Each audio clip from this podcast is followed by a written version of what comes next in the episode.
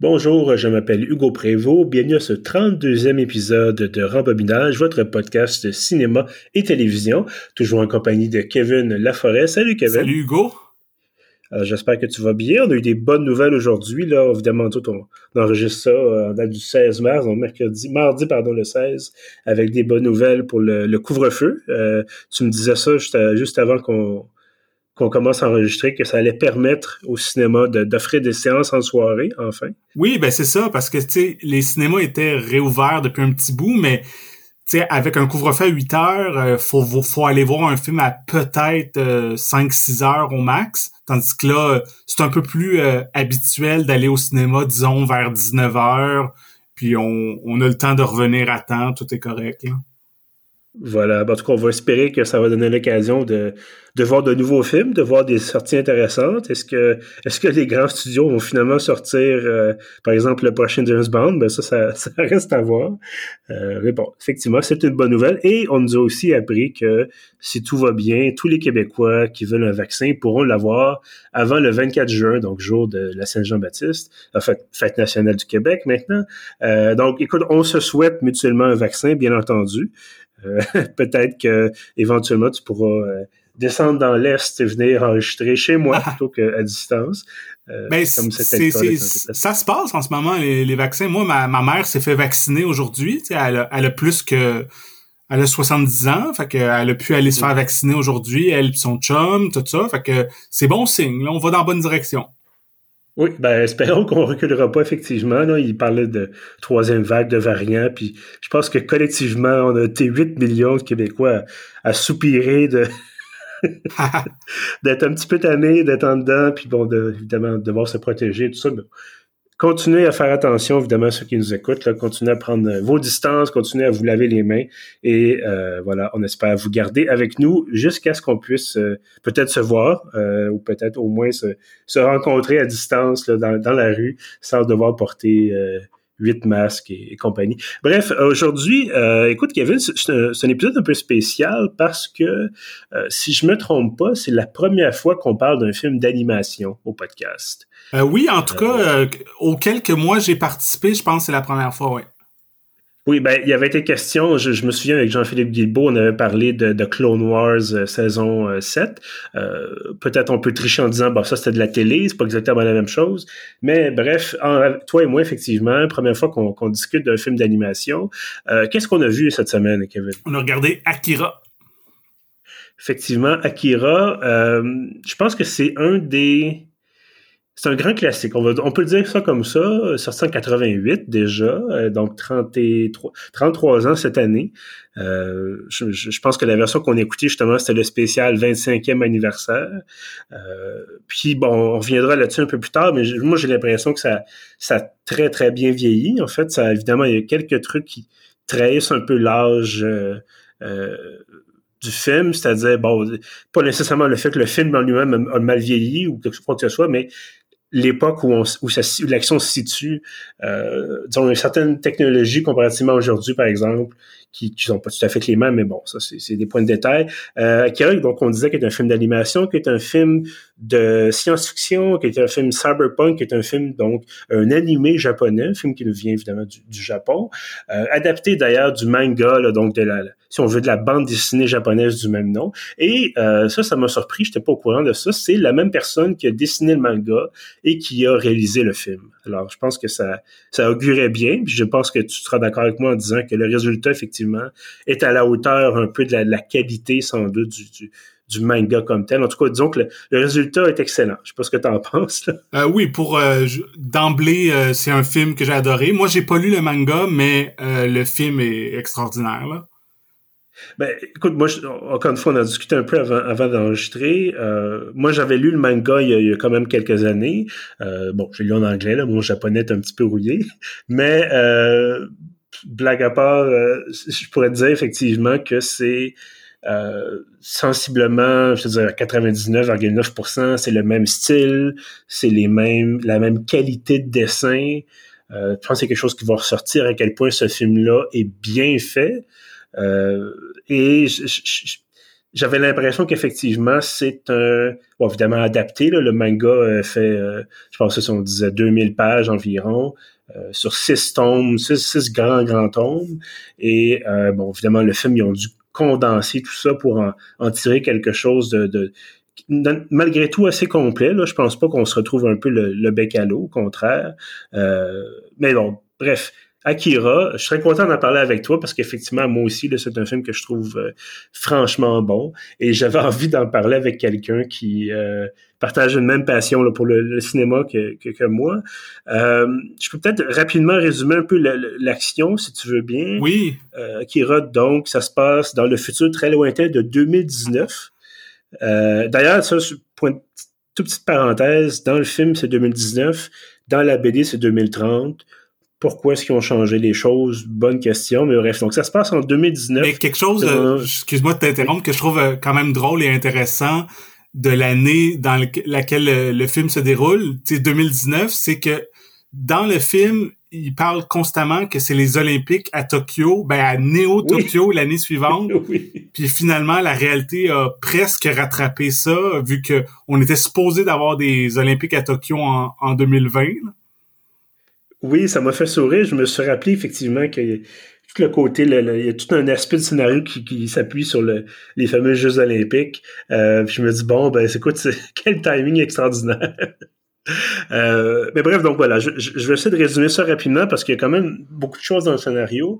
Euh, ça se passe en 2019 dans, tu le disais, Néo Tokyo. Néo parce que en 1988, il y a une explosion gigantesque qui détruit une bonne partie de Tokyo. Et ça, ça déclenche une troisième guerre mondiale. Euh, et donc, l'action se passe 31 ans plus tard. La ville s'est reconstruite. Euh, la paix est revenue, on imagine. Mais euh, il y a une espèce de, de, de, de corruption qui s'est installée au sein de Tokyo ou peut-être de l'ensemble du Japon, mais euh, on, nous indique assez rapidement que le gouvernement est corrompu, que les gens sont assoiffés de pouvoir, que les, il y a des, des, des, des problèmes avec la, la, société civile. Ça commence, je pense que le film commence, il y a une, il y a une émeute.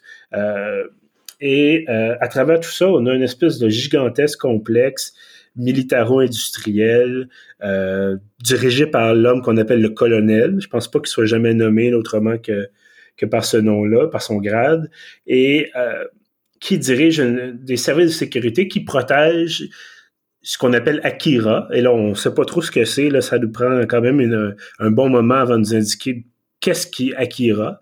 Euh, et donc, tout autour de ça, il y a énormément d'argent qui est investi pour protéger Akira et éviter que, euh, on comprendre, que les événements qui se sont produits il y a 30 ans se répètent.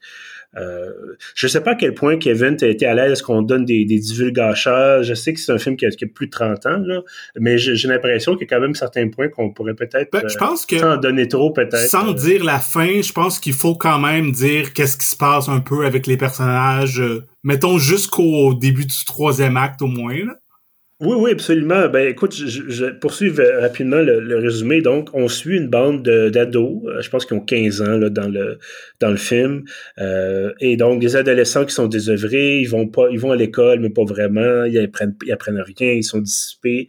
Euh, c'est une gang de motards, donc euh, qui font des courses à moto dans les rues de la ville, prennent de la drogue, euh, combattent d'autres gangs de, de motards, là, que, entre autres une gang des clowns, qui sont donc déguisé, en fait, pas nécessairement déguisé en clown, mais j'imagine un moteur avec des gros souliers, puis un, Patoff. gros costume de clown, ouais, patoff, voilà. Mais euh, donc, ils ont des, du maquillage de clown, tout ça, des, des, des, euh, des dessins de clown sur leur casque et compagnie. Et donc, ces gangs-là s'affrontent. Et ce qui se passe, c'est qu'un des, des, des, des, moteurs qu'on veut suivre, qui s'appelle Tetsuo, euh, qui est un jeune, jeune garçon, a un accident euh, lors d'une course euh, un peu dangereuse avec ses, ses, un gang adverse, un accident et euh, un accident grave et est amené à l'hôpital. Et cet accident-là est provoqué par un, ce qui semble être un jeune garçon, mais qui a un faciès un peu de vieillard, donc il a l'air très très vieux quand même. On sait pas tout ce qui se passe. Et ultimement, euh, Tetsuo va euh, se rendre compte, ou en tout cas, on va découvrir avec lui qu'il possède des super pouvoirs et on va constater qu'il existe un petit groupe de gens qui ont ces pouvoirs-là, euh, dont le petit garçon au faciès de vieillard dont je parlais quelques instants. Et tout ça, c'est relié à Akira, c'est relié à l'armée, tout ça. Bon, euh, tout un, un, un background là, euh, qu'on nous explique un peu par la bande, mais qu'on nous explique assez bien pour qu'on puisse suivre l'action. Et euh, donc, Tetsuo va gagner de plus en plus de pouvoir, devenir extrêmement dangereux. Et là, ça mène à toutes sortes de choses qu'on va garder un peu sous silence. Euh, coup, je pense que quand même, ça résume assez bien l'intrigue. Euh, puis à travers ça, il y a l'ami de Tetsuo qui s'appelle Kaneda, euh, qui va tenter un peu de sauver son ami, euh, puis ultimement de sauver d'autres personnes aussi là à travers tout ça, et essayer de garder un peu une, forme de normalité, même si bon, ça fonctionnera pas très bien. Euh, donc voilà, c'est un peu l'intrigue d'Akira. mais j'aimerais peut-être t'entendre sur d'abord le côté science-fiction de la chose, le côté cyberpunk. Qu'est-ce que tu as pensé de, l'atmosphère, de l'univers d'Akira? Euh, ben, je pense que c'est la première chose qu'on remarque que c'est vraiment un, un, univers vraiment complexe, vraiment riche qui est créé. Euh, en anglais, souvent les Américains parlent de world building, comme euh, Star Wars, comme Avatar, tout ça, de vraiment créer un monde de, science-fiction euh, jusque dans les petits détails je trouve que peut-être justement vu que le réalisateur avait déjà euh, fait presque 2000 pages de manga, pour lui, il connaît son univers euh, jusque dans le moindre détail. Et euh, je pense c'est j'ai lu que c'était le, le, animé japonais que, à cette époque-là qui avait eu le plus gros budget jusqu'à date. Donc mm-hmm. ils ont mis tellement d'efforts dans l'animation, dans l'approche visuelle que chaque plan souvent il y a euh, des décors vraiment complexes, il y a plein de personnages, il y a plein de des fois il y a des graffitis, on voit des néons, des euh, des publicités, plein de choses. Fait que on peut même pas tout euh, tout regarder dans en une seule fois, c'est le genre de film que je suis sûr qu'il y a plein de monde qui qui regarde au ralenti pour remarquer les petits détails, fait que c'est vraiment vraiment réussi à ce niveau-là. Effectivement, puis j'avais vu vidéo de making of il y a quelques années qui parlait entre autres de la composition visuelle du film et qui disait euh, c'est ça c'est qu'il y a l'avant-plan où se déroule l'action il y a l'arrière-plan puis il y a des fois un arrière arrière-plan même un arrière arrière arrière-plan euh, il y a des scènes entre autres peut-être que tu vas t'en souvenir ou euh, je pense au début du film où des, des, des, plans de paysage où on voit justement Neo Tokyo et là on a des bâtiments et derrière ça, il y a des gratte-ciels. Et derrière ça, il y a d'autres gratte-ciels encore plus grands. Puis on, on, est un peu écrasé finalement par cette, cette ville gigantesque-là. Oui, en effet, c'est. Euh, je pense que sûrement qu'il y a des références euh, japonaises euh, que je connais pas nécessairement, mais en tant que Nord-Américain, moi, c'est sûr, ça me fait penser à Blade Runner, l'espèce de, mm-hmm. de, de métropole du futur vraiment écrasante, comme tu dis, puis avec les néons partout, puis c'est c'est visuellement c'est époustouflant. Euh, qu'est-ce que tu as pensé de la musique? Parce que je pense que la musique comme telle, on, aurait pu s'attendre, tu mentionnais Blade Runner, où évidemment la musique de, de Vangelis est très présente, en tout cas à certains moments du film euh, au moins. Là, on a quelque chose d'assez... Euh, il y a un certain clash finalement entre l'animation peut-être et, et, la musique. Oui, mais moi j'ai adoré la musique. Il y a un espèce de mélange entre euh, des, des, sonorités un peu euh, plus traditionnelles. J'ai cru comprendre que c'était un peu comme de la musique indonésienne ou des trucs comme ça avec des tambours, mais il y a aussi comme des une chorale et un peu de synthétiseurs, des trucs comme ça qui sont euh, parfois un peu progressifs, là, mais c'est tellement efficace. Là. Surtout, moi, mon bout préféré avec la musique, c'est quand Tetsuo, euh, il sort d'une espèce d'explosion, il y a plein de feu partout. Puis euh, quand il s'en va mettre sa, sa, cape de Superman presque, puis euh, mm-hmm. la musique est incroyable dans ce bout-là. Je sais pas si tu te rappelles de ce moment précis-là. Là. Ben je, oui, effectivement, je me, rappelle de ce moment-là. Puis je pense que l'intérêt de, dans le film par rapport à la musique, c'est que bon, tu, tu disais bon, sonorité indonésienne, tout ça, traditionnel japonais. Je pense qu'on s'inspire aussi du théâtre No, là, qui est un théâtre spécifique au, au Japon, en tout cas un style théâtral spécifique au Japon. Et ce que j'aime surtout avec la musique, c'est que on aurait très bien pu avoir quelque chose de, correct, de générique, de correct, un peu omniprésent, avoir souvent de la guitare électrique. C'est le genre de choses que j'aurais vu dans une métropole du futur. Justement, tu parlais de synthétiseurs, un peu, un de l'électro, un peu de rock, un peu de, de, de, de trucs convenus peut-être. Et là, on a une utilisation très parcimonieuse de la musique, euh, très, très, très mesurée, seulement quand il se passe des choses euh, qui, qui, sortent complètement de l'ordinaire. Euh, parce qu'on se dit bon ben il y a de l'action, ça, ça se tire dessus, ça court, ça bouge. C'est un film d'animation japonais là, c'est quand même c'est assez euh, euh, assez chargé en action d'habitude, ce, genre de ce genre d'animation là. Euh, mais là, on a quelque chose, par exemple, tu disais bon Tetsuo qui, qui se met une cape de super-héros. Je pense qu'on peut le dire, il se fait tirer dessus par un, un tank. Ouais. Et euh, là, il bloque le but, il arrête le but, puis ça explose devant lui, puis lui, il se protège avec une espèce de, de champ d'énergie. Et là, ça, là, je pense que c'est ça, c'est la chorale qui part, puis tu dis bon, ok, là, il se passe quelque chose là, il a trouvé, il a, il a, il a encore plus de pouvoir, puis là, il devient dangereux. Euh, puis on augmente comme ça la tension jusqu'à la toute fin. Et j'ai trouvé que c'était, euh, au risque de me répéter, l'utilisation progressive, puis on n'abuse pas, puis même j'en aurais pris peut-être un peu plus de la musique. Euh, mais ultimement, c'est ça, c'est tellement bien utilisé que tu dis, bon, ben, tu le remarques. Automatiquement, dès que tu as de la musique dans ce film-là, tu le remarques parce que c'est au bon moment, le, bon style de musique, tout ça, la, bonne intensité. Euh, je suis quand même impressionné parce que le manga a commencé à être publié en 82 et le film est sorti en 88.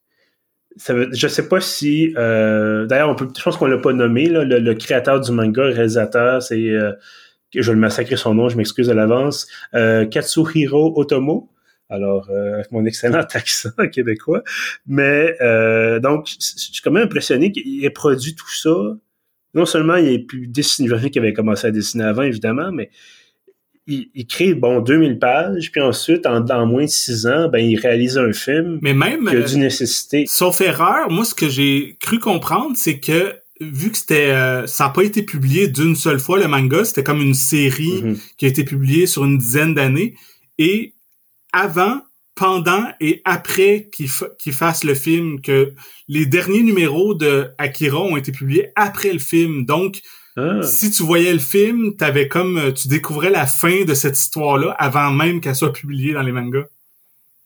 C'est quand même particulier, ça fait penser un peu à Scott Pilgrim. Oui. Où le, le film est sorti avant le dernier tome de la, de la, du manga, finalement.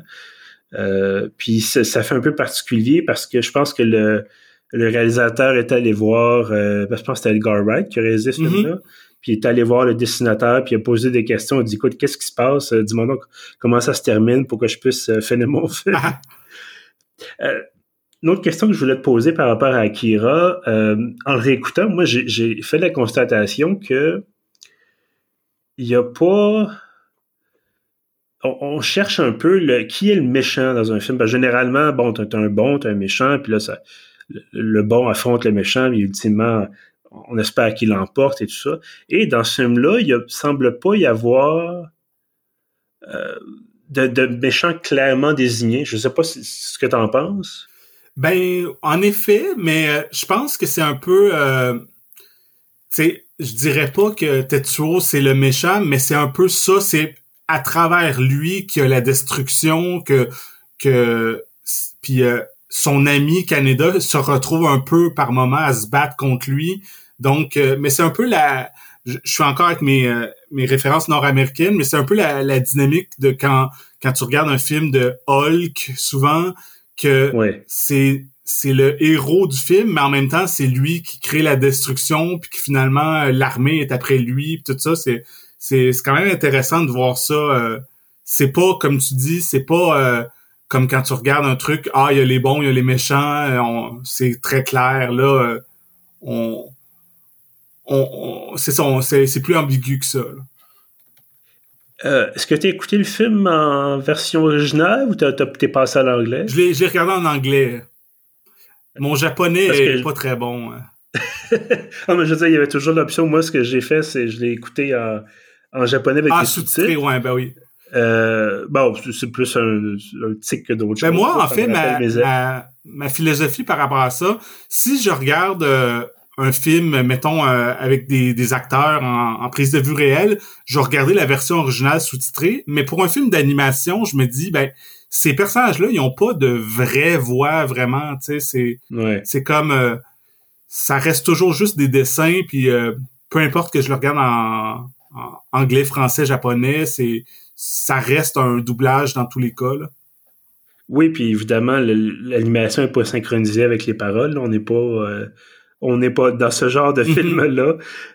Euh, parce que c'est ça, la question se pose peut-être parce que, bon, moi, ça me rappelle mes années euh, au cégep où j'allais au club informatique, puis on avait des soirées animation japonaise, justement, puis là, c'était le, Ah, si on n'écoutait pas ça en japonais sous-titré, c'était un supposément un crime, ou en tout cas, c'était moins, c'était moins bien vu que de l'écouter euh, en version originale, puis bon, il y avait des... Je pense que pour certaines séries d'animation, il y a peut-être la crainte que le doublage en anglais soit de moins bonne qualité parce que des fois c'est fait par des amateurs euh, ou même des fois le sous-titrage est fait par des amateurs et c'est pas nécessairement la qualité qui est au rendez-vous. Mais bon, dans le cas d'Akira, euh, qui encore une fois est un, non seulement un classique, mais qui a inspiré tellement de choses par la suite, euh, je me dis, ils ont dû faire appel à des doubleurs qui savaient ce qu'ils faisaient, puis ils ont dû traduire ça comme du monde, du japonais à l'anglais. Euh, puis évidemment, je pense pas que ça enlève quoi que ce soit au film là, de l'écouter euh, dans une langue comme une autre. L'histoire reste la même, puis c'est pas l'animation change pas. C'est pas un film qui a tant de dialogue que ça non plus. Là. Surtout dans, dans la, la dernière partie du film, à peu près les seuls mm-hmm. dialogues, c'est Tetsuo qui crie Canada, puis euh, Canada qui crie Tetsuo. Là, Tetsuo! Canada! pendant une demi-heure, c'est à peu près ça. Oui, c'est un, un, petit peu ça, effectivement. Euh, bon. Euh, ça me faisait penser, quand je me renseignais sur le film, ça disait, bon, effectivement, je disais, ça a inspiré beaucoup, beaucoup de choses. et je me suis rendu compte qu'effectivement, Ghost in the Shell, entre autres, qui est vanté, là, un autre film d'animation japonais, euh, qui est vente. Bon, on parlera pas de la version avec euh, Scarlett Johansson, on est on n'est pas là, euh, mais vanté justement comme un classique du cyberpunk japonais, de l'animation, puis du, du, côté aussi toute la réflexion sur la, la, transcendance, toute la réflexion philosophique, qui, donc qui vanté pour comme étant un film de très grande qualité, ben c'est sorti quelques années après Akira. Et euh, en, revoyant ce, ce, film-là, je me suis dit, ben je voyais les influences. Là, ça fait quand même longtemps que j'ai vu Ghost in the Shell, mais effectivement, on voit que le style d'animation, ou en tout cas le style de dessin de M. Otomo, a inspiré euh, inspiré pas mal de monde. Là. Puis ça continue de, l'être aussi. Je pense que, en fait, je pense carrément qu'il, a établi une norme et que ça n'a pas été dépassé nécessairement depuis, là, depuis 33 ans maintenant. Oui, vraiment. Euh, je suis pas un grand connaisseur d'animation japonaise, mais c'est clair que c'est un film qui a été super influent. Euh, mais même dans le cinéma hollywoodien, euh, je pense à, à La Matrice, euh, mm-hmm. par moment même Kill Bill, ou, ou même y a, la poursuite de moto au début, de la façon que la moto bouge, ça me faisait vraiment penser beaucoup à The Dark Knight euh, quand Batman est sur sa moto, tout ça. Je, suis presque convaincu que Christopher Nolan, il, y avait cette référence-là visuelle en tête pour la, la, façon que la moto euh, se déplace. Euh, fait que c'est, ça, c'est un film qui a une super grosse influence là, sur le cinéma mondial, dans le fond. J'aimerais attirer ton, ton attention, en fait, échanger avec toi sur le justement cette, question-là de comment je pourrais dire ça, c'est que bon, en, écoutant le film encore une fois, je me suis dit, bon, ben, il y a une partie de de l'histoire japonaise, c'est-à-dire la destruction de Tokyo, ben pas Tokyo, mais la destruction d'Hiroshima Nagasaki par des bombes atomiques durant la Deuxième Guerre mondiale. Donc, la, référence est là, je pense que c'est assez clair. Euh, mais je pense qu'il y a aussi cette peur de, cette autodestruction, si on veut, c'est-à-dire le Japon impérial, euh, en fait plutôt le Japon fasciste là à l'époque de, de, de justement 39-45 où sont lancés dans une guerre de conquête qui a ultimement provoqué leur destruction. Euh, je pense que le, le, fait de dire on veut se préserver, on veut éviter de, de une nouvelle catastrophe dans ce cas-ci, la catastrophe s'appelle Akira, mais elle aurait pu s'appeler, bon, Hirohito ou euh, un autre nom comme ça. Euh, je, trouve ça vraiment fascinant de voir d'où venaient les influences d'Akira, d'où venait le, la question aussi, le rapport par rapport à Dieu, euh, la question des, des super pouvoirs, la question de, de, de, la corruption de la société, tout ça. On, sent que euh, je sais pas tout ce que tu en as pensé, mais moi, je, trouvais qu'on sentait d'où le, créateur venait, qu'est-ce qu'il a vécu. Euh, bon, il est né en 54, évidemment, il n'a pas connu la guerre, mais il a connu, bon, la, reconstruction, la remise en question de la société japonaise. Euh, est-ce que toi, tu, avais un peu l'impression que ça, venait des tripes, finalement? Oui, vraiment. Euh, tu, mentionnes bien la guerre, puis la bombe atomique, tout ça. C'est, c'est clair que les Japonais, pour eux, même si t'es né après, mais ça fait partie de l'histoire quand même récente. Puis, euh, tu sais, a, dans les films qu'on voit ou les, les, même les Godzilla, tout ça, c'est souvent euh, la peur de la destruction, puis du pouvoir incontrôlable et tout ça. Euh, je pense que dans Akira, c'est exactement ça qu'on voit que, dès que dès que ce pouvoir-là devient trop fort, on a peur que la ville soit détruite et tout ça là. Est-ce que tu aurais, est-ce qu'il y a quelque chose du film qui t'a déçu?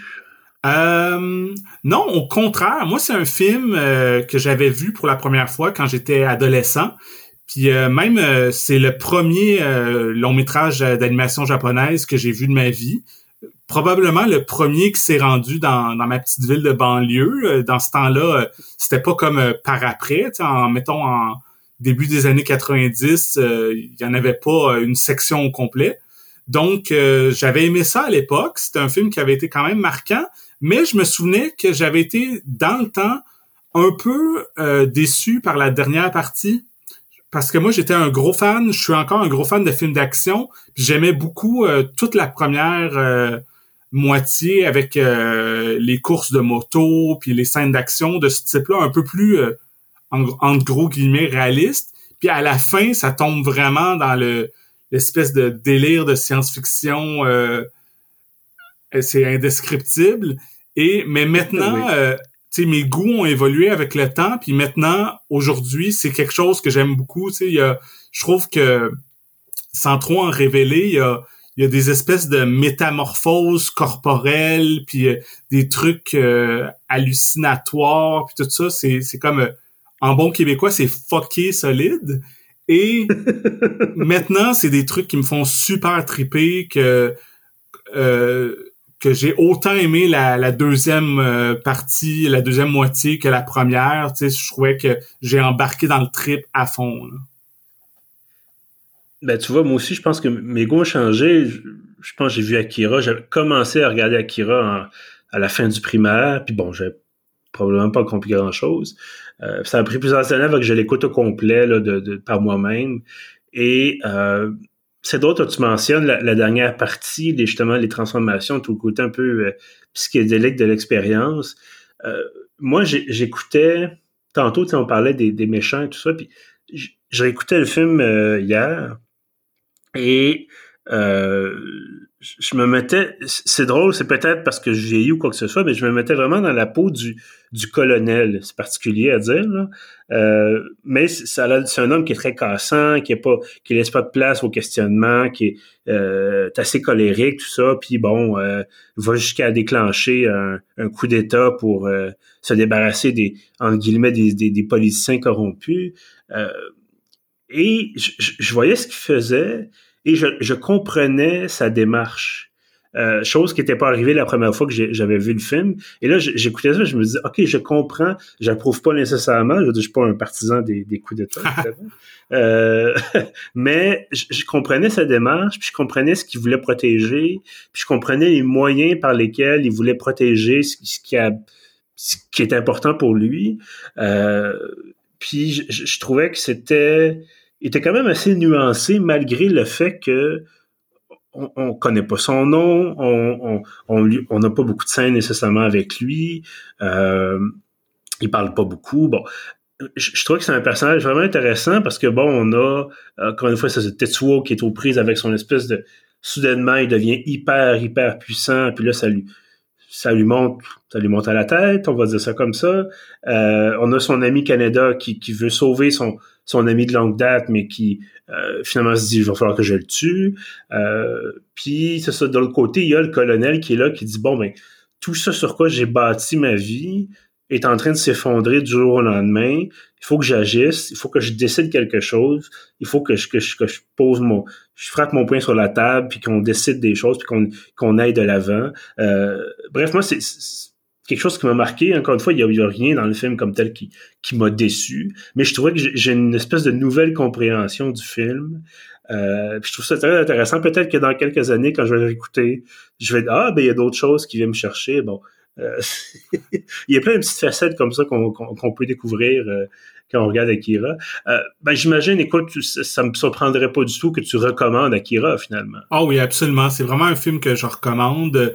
Je trouve que tu mentionnais vers le début du podcast que on peut sentir que ça l'a vieilli, mais pas tant que ça, parce que justement, ça l'a tellement influencé toute la science-fiction depuis jusqu'à maintenant même jusque j'ai pas mentionné tantôt euh, dans les, les, trucs plus récents, euh, quand je l'ai revu hier, moi Akira, j'ai fait oh my god, c'est tellement une influence sur Stranger Things que tu sais toute ah. l'histoire de l'espèce de projet gouvernemental top secret qui fait des, des expériences sur des enfants qui ont des pouvoirs psychiques, euh, tout ça, puis même le fait que ces enfants-là, ils ont des numéros, tu sais, t'as, mettons, le numéro 26, puis tout ça. J'étais comme, tu sais, c'est tellement Eleven, puis, euh, tu sais, c'est sûr, euh, dans Stranger Things, il y a 10 millions de d'influences, c'est un mélange de plein de choses, mais je, je trouvais qu'il y avait un gros côté Akira là-dedans aussi, là. Ben, tu vois, j'avais pas vu ça, puis maintenant que t'en parles, euh, oui, écoute, ça, ça, ça a bien du bon sens. Euh, parfait. Ben écoute, moi aussi, évidemment, je recommande très fortement Akira. Euh, puis même si c'est votre première expérience avec l'animation japonaise, je pense que le concept, bon, peut-être la dernière partie, vous allez vous poser des questions. En même temps, si vous avez déjà écouté 2001 Odyssée de l'espace, euh, vous avez peut-être l'habitude des fins un peu un peu un peu flyé, comme on dit en bon français. Euh, mais oui, euh, plongez là-dedans, allez-y. C'est pas nécessaire vraiment de, évidemment de lire le, manga. Vous pouvez le faire par la suite si vous le voulez. Euh, ça reste une œuvre très intéressante, un petit peu plus longue bien sûr. Mais le film, je pense que ça dure un peu un peu moins de deux heures dans ces eaux-là. Euh, ça vaut la peine, c'est bien, c'est extrêmement bien fait. La, musique, on en parlait, euh, tu utilisais à bon escient, très bonne aussi. Euh, le style d'animation, je pense que c'est ça aussi qui, qui venait me chercher, c'est que c'est très, comment je pourrais dire ça, ça fait sérieux dans le sens où il y a des dessins animés euh, ou des animés japonais, bon, je sais pas, Dragon Ball, par exemple. On n'est pas dans le même registre, mais euh, ou des, des séries d'animation où un personnage est gêné, par exemple, puis là, il y a la grosse goutte d'eau dans le visage. Euh, puis évidemment, ça rend les choses plus expressives, mais on n'a rien de tout ça dans Akira. Et je trouvais que c'était ça qui le rendait intéressant, c'est que c'est pas ça donne pas l'impression que c'est pour les jeunes. C'est-à-dire les jeunes peuvent l'écouter, bien sûr. Ah, pas pas si jeune que ça, parce qu'il y a quand même euh, du sang, puis euh, un peu de nudité, un peu de vulgarité. Tu sais, c'est quand même euh, de l'animation plus pour adultes, je dirais. Oui, mais tu sais, je vous dirais, bon, jeunes adolescents, 13, 14, 15 ans, ça, ça part. Mais c'est pas un film pour enfants, mettons. Non, non, non, pas du tout. mais bref, c'est ça. Je trouvais que c'était le style d'animation qui est très euh, je ne veux pas nécessairement dire adulte, mais encore une fois, sérieux, clean, si on veut. Il y a quelque chose de... on sent le, travail bien fait. Je pense que c'est ça qui transpire un peu de, l'œuvre. Euh, c'est ça qui me pousse notamment, évidemment, à le recommander. Euh, je pense qu'on se le disait, malheureusement, il n'est pas disponible sur les plateformes de, de location. Ben c'est ça, faut, faut revenir à la vieille école de euh, bon, les clubs vidéo n'existent plus vraiment, mais on peut toujours se commander en ligne euh, le DVD ou le Blu-ray. Euh, il, est disponible si on veut se le procurer. Oui, effectivement. Puis bon, je vous encourage fortement à le faire. J'ai pas regardé, j'ai pas regardé les prix comme tels avant qu'on qu'on fasse l'épisode, mais euh, si vous voulez acheter un film, effectivement, euh, c'est un classique, ça se réécoute euh, très aisément. Puis, dans le pire des cas, vous aurez encouragé Monsieur Otomo, qui est toujours en vie d'ailleurs, qui a 66 ans aujourd'hui euh, 67 ans. Je pense que la page Wikipédia date de... il est né en 54, donc j'imagine que dans ce coin de 67 ans, voilà. Euh, mais bref, donc ça vaut la peine, forte recommandation. Et ensuite, si vous dites, bon, ben j'aime ça l'animation japonaise, euh, il y a d'autres excellentes séries, peut-être que toi et moi, on aura l'occasion de parler un jour de Cowboy Bebop, euh, qui est un autre de mes grands grand, euh, grandes œuvres préférées. D'ailleurs, il, y a la série euh, Netflix avec des acteurs, prise de vue réelle qui s'en vient de Cowboy Bebop. Là. Oui, je disais justement, je pense que c'était aujourd'hui ou hier, qu'ils viennent de finir la tournée, là, donc ils s'en vont, euh, j'imagine, en post-production. J'ai bien hâte de voir ce que ça va donner parce que c'est tellement, c'est le genre de choses, c'est tellement marqué dans mon esprit que j'ai un peu peur de me dire ils vont est-ce qu'ils vont rater leur coup, est-ce qu'ils vont réussir leur coup? Euh, bon, c'est un peu la même chose qu'il y avait avec, je pense, le Mandalorian là sur euh, sur Disney Plus. On disait bon, ils vont prendre des, ils vont faire une série télé Star Wars qui est pas de l'animation, est-ce que ça va marcher? Puis ça a très très bien fonctionné. En effet. Euh, mais bon, Cowboy Bebop c'est un peu différent. On part de l'animation puis on, on en fait quelque chose avec des des acteurs. En tout cas, on verra, on verra. Euh, puis je sais pas s'ils prennent, je, sais pas si toi tu le sais, s'ils prennent des acteurs japonais ou s'ils euh, prennent. bonne euh, question, j'ai pas vu c'était quoi le casting. Bon. Ben écoute, du moment que c'est pas Scarlett Johansson qui fait euh, asiatique. Euh, voilà. Sur ce, sur cette blague un peu douteuse, euh, merci Kevin d'avoir été là pour parler animation japonaise avec moi.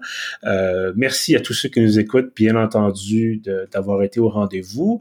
Euh, je vous rappelle, avant de vous quitter, que euh, on a changé d'hébergeur pour les podcasts. Si vous écoutez l'épisode en ce moment à partir de notre site pieuf.ca, euh, vous pouvez vous abonner. En fait, si vous voulez recevoir d'autres épisodes de rembobinage, en vous abonnant sur la plateforme de votre choix, vous devez vous, vous, abonner de nouveau parce que bon, le fil sur SoundCloud n'existera plus là, dans très bientôt. Euh, donc, vous devez suivre les instructions. C'est très simple. Vous allez, soit fait, si vous êtes déjà sur notre site, restez-y. Euh, vous avez en haut à droite un menu qui s'appelle Podcast.